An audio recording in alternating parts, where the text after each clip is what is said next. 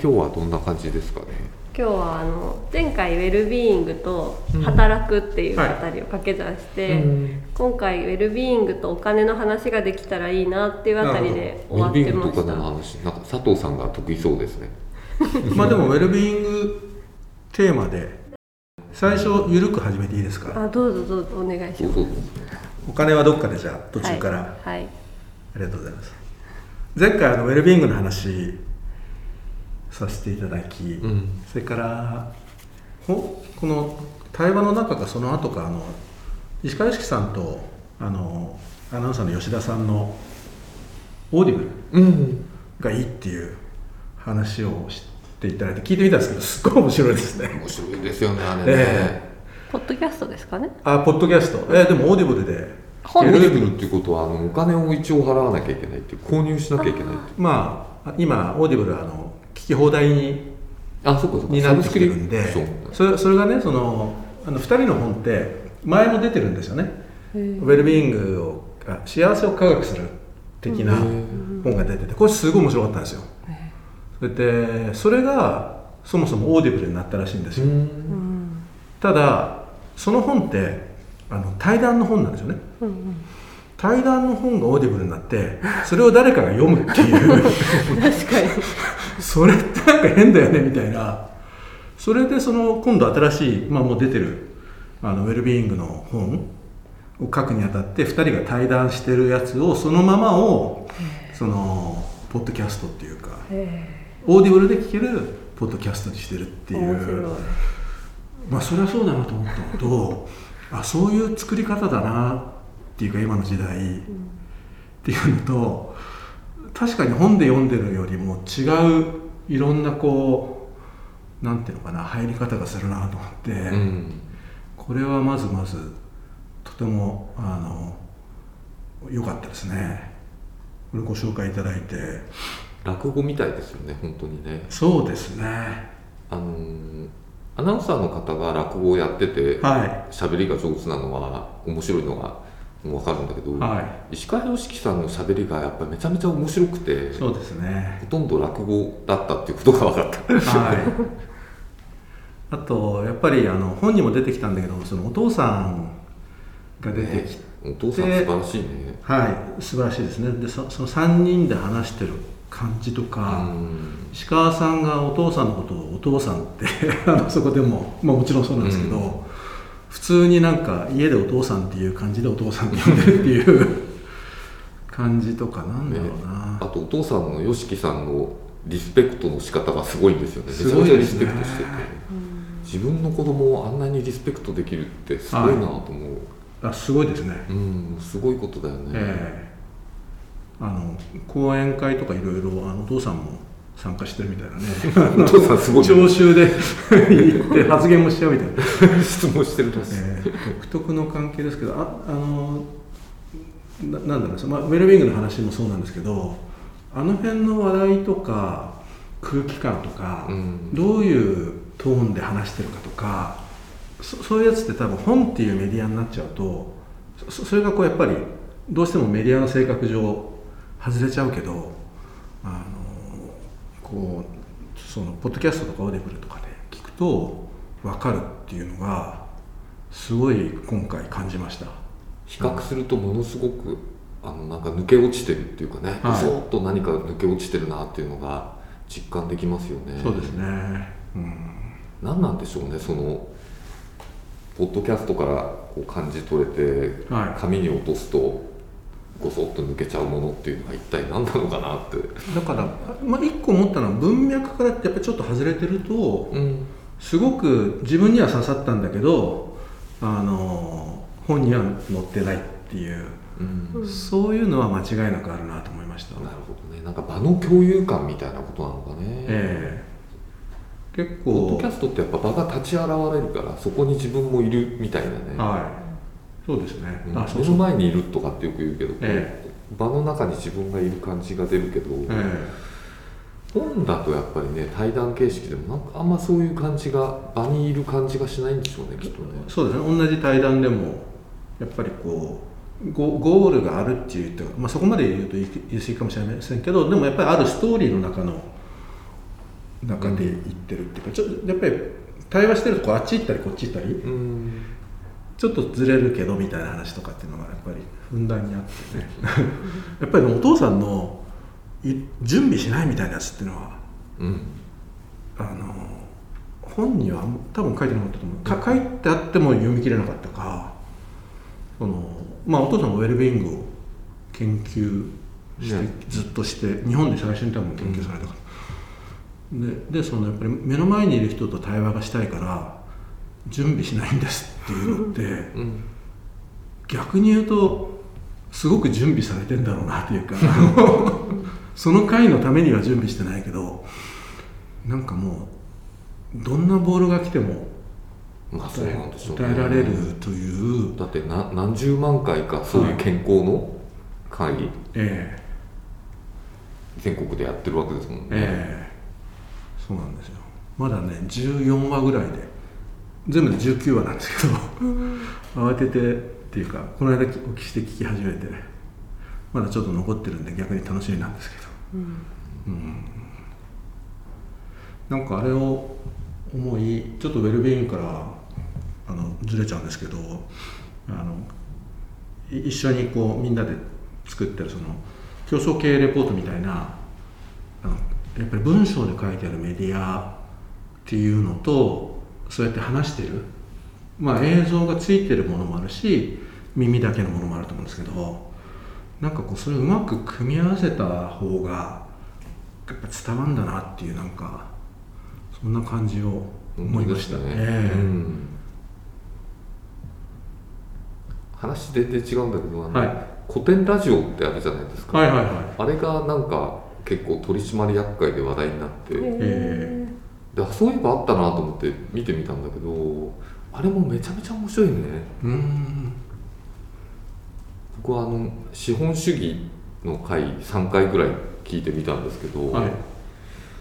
なんていうかレベルの高さがちょっと半端じゃなくてそういうことか。知的レベルの高さがもう全然半端じゃなくて高いんだけどめちゃめちゃ分かりやすいっていうね、はなんか今までないメディアだなっていうあか、うんい。、ポポッドキャストなんですかね。ポッドキャストですね、うん。あの YouTube にも載っててこの45人でやってるのかな？あやってる様子がライブでも映ってるんだけどなぜか映像がない方が音だけで聞いてる方がなんか臨場感があってあなんか楽しめる感じでなるほどなるほどうんえっと資本論？資本論もマルクスも出てくるんだけど、いはい。いろんなその資本主義のこう古典派新古典派権威から始まって、それからなんていうのこうポスト資本主義ではこういう考え方が出てるとかなんかそういうのをバーって紹介していくんですけどそれをこう自分たちなりにまとめてみたりして、あ参加者の方がやっぱりそのすごく深く理解されてる方々うーんグループチームでやっていて起業化されてるらしいんですけどああそうなんですね。だからそれなりの結構こう方法論があったりとかスタイルがあったりしてもうなんか一種のなんとか座じゃないんですけど、なんかあの一つのジャンルというかスタイルを形成してるような感じで。新しいメディアっていうのはすごく楽しい新しいメディアから新しいそういうなんていうのかなこのコミュニケーションとか知のあり方みたいなのが出てくるってすごい面白いですよね。なんかあれですかねちょっとあのももうちょっとだけ引っ張るんですけど、こう喋ってる人が見えない表情とかが見えないから逆に言葉が入ってくるような感じですかね。ラジオの良さ。ラジオ、うん。でも言葉にすごく表情がありますよね。言葉でもね。やっぱりうん。さっきの石川良樹さんのポッドキャストなんかもそうなんですけどこう言葉の表情ってはこう抑揚があったりリズムがあったりいそうですね。あと間ですよねやっぱり、ええ。間が独特のこうなんか間が良かったり間が抜けたりとかなんかこう面白かったりとかなんか効果的だったりとかこの辺が文章でどうも表しにくいっていうの。うん。確かに。そうですよねものすだから声ってものすごい表情があるんだなっていうのがいやー逆に分かる。めちゃめちゃありますね。今ちょっとあの自称であのオーディブル研究家っぽくなってるんですけど。いいですね。また肩書きが増えて。これがねいや肩書きっていうか、もう自称であの全然研究家じゃないですけどあの前から言ってる夏目漱石をずっとオーディブルで聞いてるんですけど面白い。話ごとに例えば「吾輩猫」であるとか「うん、心」とか話してる人がまず違うのと、うん、あとそのえっとなんだその話と話の間に音楽が入るか入らないかとかそれが結構そのバイオリンのちょっと重い音楽が『こころ』はそうなんですよ。ちょっとあのやっぱり『こころ』のストーリーに合わせてとかあとちょっと BGM みたいなのが入ったりとか、うん、でもちょっとそれ嫌だなとか、うん、あとまああのえっと男性の人が全部読むやつと女性のとこは女性が読むやつとか、まあ、昔のあのテレビラジオみたいな、うん、あごめんなさい。ラジオですね。ラジオ小説なんですか、うん、みたいなあの男の役は男が読んで女性の役は女性が読むみたいなやつとかいろいろあって、うん、どれが気持ちがいいのかなとかね。あとやっぱり声のトーンによって、うん、なんかちょっと違うなみたいな、あったりとか結構奥深いなと思って最近。ええ。なんか沼に入りそうなんで。すいません。戻りましょうかウェルビーイング。はい。ウェルビーイングを実感することありましたよそういえば。この先週。なんとあの洗濯機が壊れて、うん、昨年末に買ったんですけど、うん、壊れまして。45日間手洗いお すごい。これはなかなか大変で、まあ、あの子供があのスポーツもやってるから結構洗濯物が出るんですけどなんかですね、まあ、治ったんですけどあこういう感じだったんだ昔はとか、うん、こん絞るのってこんな感じなんだなとかあとまああの、まあ、妻もやるんだけど僕もやるし子供もやるみたいな、みんなで洗濯するみたいな。そういうのって今多分現代あんまないですよね。うん、ですね。お皿洗うとかね掃除ぐらいあるんだけど洗濯って多分、うん、一緒にやるってないかも。はい。自分で洗濯するっていうのっていうのってほとんどなくなってる感じがして。でそういえばそのそういえば日本昔話はおばあさんは川に洗濯にこういうことやってたのねとかいろんなこと考えて。でもね意外とそのやってた時はあのそんなにあの、まあ、大変だったんですけどなんか辛いとかじゃなくて面白いなと思って、うん、普段と違う経験っていうかね、うん、で治っちゃえばもうあの治ってよかったなみたいに、なっちゃったんですけど、うん、面白いですねはい、選択がしてたことが結構ウェルビーイングだった。ウェルビーイングでしたね。最初あのすごくイライラしたんですよ。あのやっぱり UI とか UX に対してどんどんみんな厳しくなってると思うんで、うん、こんなことでこんなになっちゃうの？みたいな。でもやってみると意外とっていうだから不便を楽しむみたいな感じですかね、うん時々はいいかもしれないなと、うん、いつもだと嫌だけど。思いました、うん、はい。何でしたっけ？不便を楽しむやつ？なんて言うんでしたっけ？不便駅。利益の駅をつけて不便駅っていう、はい、便駅ではなく。なんかそれをまああえてやるみたいなこととか流行ってるって言い方がいいのか分かんないですけどやりますよね、便利すぎるので、はい、あえて不便益を楽しむというか。今のそれに近いなと思いました。あほ他にどういうのがあったりするんですか？不便益って。僕が好きなのはデジカメなんだけど現像に1週間かかるっていう。ああ1 週間経つと現像したデジタル映像がなんか届くああ面白い。それは面白いですね。その待つ時間が楽しみっていう。昔アナログのフィルムカメラって現像に出すとなんか早くても1日とかかかったじゃないですか、はい、ね。あのその前って僕は子供の頃なんか結構何日間かかかって。はいはい。かかりましたね。で今週の何曜日に現像が上がってくるんだとか言ってすごいこうドキドキして。ではいパッて開けてみるとかね。はいはいはい懐かしいです。ああ待ってる楽しみ。うん。的な感じですかね。待ってる楽しみね。ああそうかそうか。不便益あ僕はでもそういえば毎日レコードひっくり返してるから。まあそうですね。これはなかなか不便益ですね。25分から30分に1回ひっくり返して、うん。はい。あの Apple Music だったらもうそんなの全く必要ないことやってますから。面白い。停電の時のろうそくとかうん。多分不便だけど、まあそれはそれでなんか違う。非日常感なのかな、うん。そうですね。あのそのオーディブルであの文藝春秋の文化講演会みたいなやつがあっていろんな人が30分ぐらい話してるやつを聞けるんですよそこであの池波正太郎さんの話があったんですけどそいややっぱりその便それ多分昭和の時代だと思うんですけどね、そそれはやっぱりその便利になりすぎたことに対してみたいな、まあ、彼はずっと江戸江戸時代とか江戸の緩いだゆ緩いみたいな話話と便利となんかつなげて話してたんですけどみんな便利で、えーに慣れちゃってみたいな話をされてましたねそういえば、うん、池波正太郎さんってあのもう亡くなられて失礼ながら話はあんまり面白くなくて やっぱり書く人なんだなっていうあそれも思いましたね、ーうん。うん。えーちょっとこれ全く余談ですけど。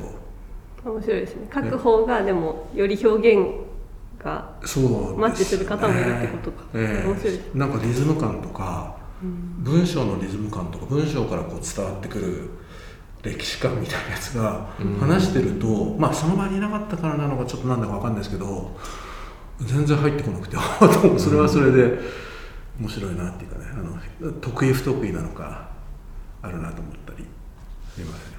余計なことになってましたが。ウェルビーイングとお金？お金。はい。やっぱお金どういうふうにお金を使うかっていうこととウェルビーイング、まあ、何に使うかもありますしすごい関係してるなと思っていて、うん。そうですね。はい。なんか仮説っぽい仮説までいかなくてもこんな感じかなみたいな。まあ、そうです。仮説はまあもともとよくここでも話す通りやっぱり自分の何でしょう。あの私の言葉で言うと自分の意思表示がこうお金の使い方と一緒になってくるというようなああの仮説があって、まあ、比較的皆さんと話す時もそういう言葉を別に社内で共通では使ってないですけど、まあ、自分の応援したいところにやっぱそういうブランドに、えっと、応援の気持ちでこう買うっていう声したりとかそういうのは近いのかなとあああ使う方の、そうですね。今のは使う、うん。うん、なんかこの数年で一番変わったことってそういう、まあ、応援していくとか投資をするなんかもそうなんですけど結構その単位が小さくなったなっていうかうん。少額でできるようになったっていうか、なんか大きな金額を出さないと、例えば相手にしてもらえないとか、まあうん。大きな金融機関だとちょちょっとのお金だとなんかあんまりあの相手にしてもらえないみたいなこととか、あと金額が大きいとやっぱりこう応援するにしても、うん。負担もあるっていうか ちょっと重くなりますよね。うん。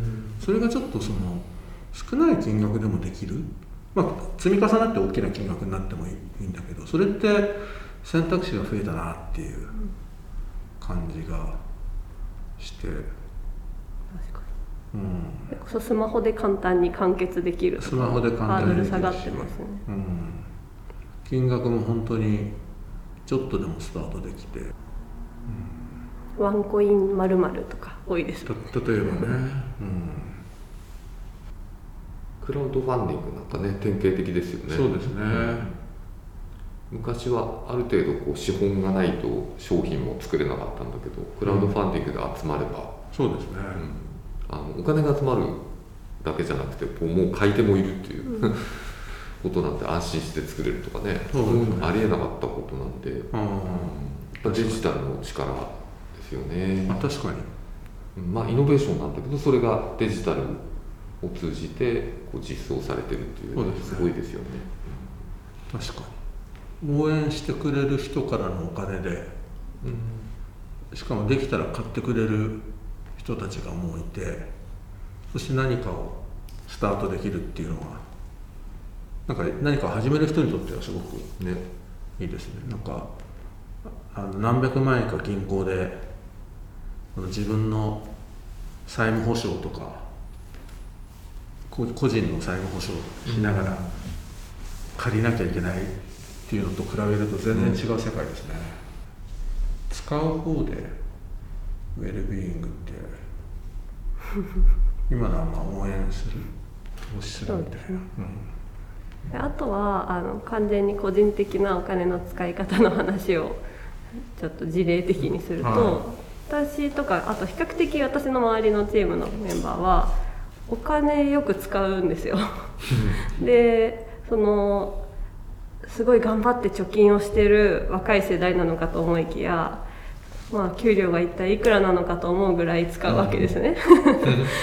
でなんですけどそれってこういつかこう来るかもわからない未来のために今こう我慢してこう生きてるっていうのと結構正反対の、まあ、いわゆるウェルビーイングな使い方をしているメンバーが多いなと私も含めて基本的にやっぱ好きなことにお金を使っていたりとかその今すごく自分にとって大事な時間のためにお金を使うことを、まあ、惜しまないっていうのが プラスの言い方なんですけど。なんかそういう生き方何を優先するかでいうと結構今みたいなところを大事にしてるのはウェルビーイングなお金の使い方の、まあ、これはちょっとなんかヒントというか材料があるんじゃないかと。うんなので、まあ、そのあたりがここでも前取り上げた。でもそれが浪費で終わらずに何か未来にもプラスになっているっていうこう両立したら本当にハッピーですし、まあ、その出費っていう例えば月額でこうカード引き落としいくらですっていう中に私とかだと積み木証券の積み立てっていうのもカードの引き落とし額に入ってくるっていうのは結構新しい体験でその別物じゃなくて月の出費なんだけどそのうち一部は溜まっていってる資産になっていくっていうなんかこの辺りは結構昔そこも分かれてたはずのものがすごく境目がなくなってきていて面白いなと思ってます。ろ浪費の反対の言葉って何なんですかね？何なんですかね。浪費の反対。浪費の反対。いやこれすいません。本当にあの石川さんのあのオーディブルで聞いたばっかりだから。反対の言葉を考えてみるとその言葉の意味があ面白い。あより定義づけられるっていうことで投資かなっていう感じしますけど投資ですかね、あーなるうんうんうん、ほど面白い。やっぱり投資なのか。投資投資のかり何らかのリターンをこう念頭に置いてるわけじゃないですか、で浪費ってもう全然リターンははあんまり考えてないい、うん、から無駄とも言えるし、うん。なんか楽しいとも言えるしはい 両方あり得ると思うんですけどね、え浪費しちゃってあーっていう場合と浪費しちゃってなんかスススカッとするっていうか、はいはいはい。いやーみたいな。楽しかったみたいな時とええ両方あると思いますけど、確かに。ななんか出てました？じ辞書的にはというかあの反対語っていうふうに検索をすれば、えー、と節約倹約ってああそういうことなのでやっぱその辺が多分面白くて。っはい。長い間そうだったかも。ていう気がします日よ。ね本の中でそんな無駄に使わないで節約しなさい貯蓄しなさいっうん。ていう価値観貯蓄ね。なんか貯めるか使うか、うん。みたいな感じですよね。多分、うん。投資するっていう文化が多分そんなにうん。普通にはなかった身近じゃなかっそうかもしれないですね。み三つ目の選択肢みたいな感じなんですかね、うん。